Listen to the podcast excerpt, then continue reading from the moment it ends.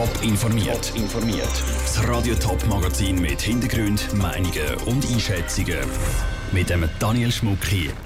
Wieso Pendler zwischen St. Gallen und dem Appenzellerland bald aus dem Zug raus Graffitis bestaunen können und wieso die Fußballteams in der Challenge League auf dem Transfermarkt richtig aktiv sind.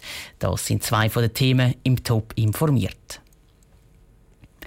Seit den Ostern ist die Zugstrecke zwischen St. Gallen und Tüfen gesperrt. Seitdem arbeiten bis zu 100 Leute auf der zwei Kilometer langen Strecke auf verschiedenen Baustellen, damit die Züge von der Appenzellerbahnen in Zukunft schneller am Ziel sind.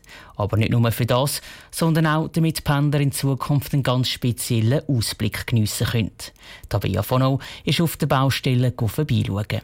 Baggerfahrer schaufeln Schottersteine-Anhänger, Gleisbauer blätten den Boden, Arbeiter montieren Signalzeichen für Bahnübergänge.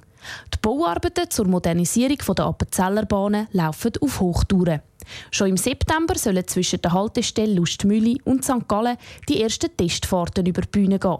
Ein ambitioniertes Projekt in so kurzer Zeit. Und vor allem ein einzigartiges, sagt Thomas Baumgartner, Direktor der Appenzellerbahnen. Nur da gibt es einmal die steile Bahn von St. Gallen, das Riethäuslaufen mit 80 Promille durch das Tunnel durch. Nur da gibt es auch so eine enge äh, Haltestelle wie der Lustmühle mit diesen ganz engen Kurven. Auch nur da gibt es natürlich so die speziellen Züge, die auf das passen. Von der Haltestelle Riethäusli führt Thomas Baumgartner zum Eingang vom Ruckhaldetunnel.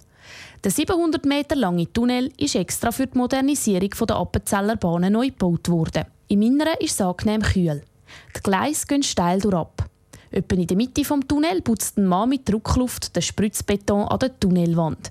Ein bisschen weiter hinten hantiert ein anderer mit Spraydosen. Es ist der bekannte Schweizer Graffiti-Künstler Pirmin Breu. Mit Schablonen sprayt er Kühe auf die Wand. Die Idee ist, in diesem Tunnel einen 700 Meter langen Alpaufzug zu machen, dass man mit dem Zug den Tür fährt.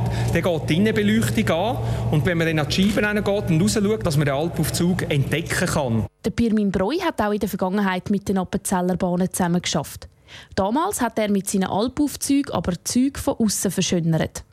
Das Projekt jetzt sei die Krönung dieser Zusammenarbeit. Graffiti heisst eigentlich Höhlenmalerei und wir sind ja hier in einer Höhle. Also ist es eigentlich fantastisch, dass man jetzt das kann so als Abschluss machen kann. Der Alpaufzug kommt vom Bahnwagen weg, er kommt hier auf die Wand. Auch der Birmin Breu selber ist gespannt, wie das Kunstwerk am Schluss aussieht. Um aber mit dem Zug durchfahren muss er noch ein bisschen Geduld haben. Erste Testfahrten gibt es nämlich erst im September.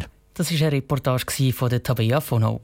Für die Pendler ist der neue Ruckalden-Tunnel ab dem Oktober offen. Dann fahren die Züge zwischen St. Gallen und Tiefen wieder planmäßig.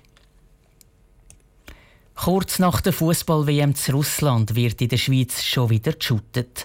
Am Wochenende wird die neue Fußballsaison eröffnet. Viele Ferien haben die Challenge League Clubs also nicht gehabt auf was der FC Winterthur, der FC Schaffhausen, der FC Wiel und der FC Rapperswil-Jona bei ihren Sommertransfers geschaut haben.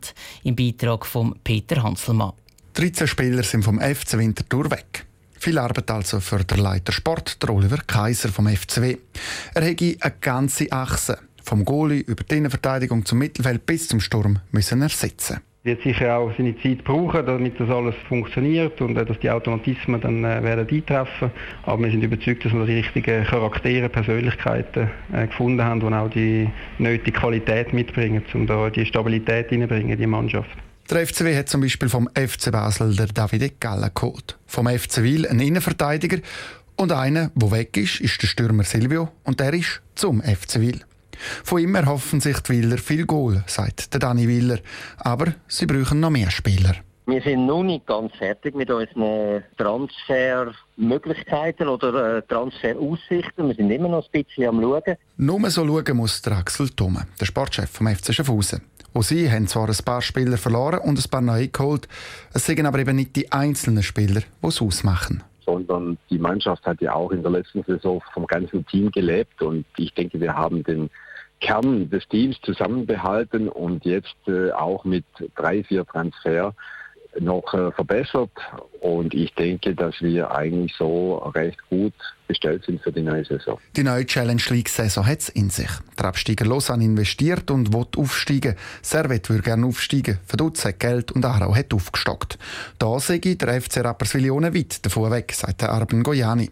Auch sie haben sich zwar verstärkt. Aber eben unser Weg ist natürlich schon, dass wir junge, talentierte Spieler können holen und versuchen, sie einfach besser zu machen, in dem Sinne, dass sie uns dann äh, auch sportlich weiterhelfen können. Und sportlich los geht's am Samstag für Alvier. Rapperswil spielt daheim gegen Schaffhausen und Wil spielt daheim gegen Winterthur. Der Beitrag von Peter Hanselmann. Die neue Fußballsaison geht also gerade mit Derbys los. Wie die Teams im Sendegebiet auf das erste Meisterschaftsspiel führen schauen, das gibt es dann morgen Abend im Top informiert. Top informiert, auch als Podcast. Mehr Informationen gibt es auf toponline.ch.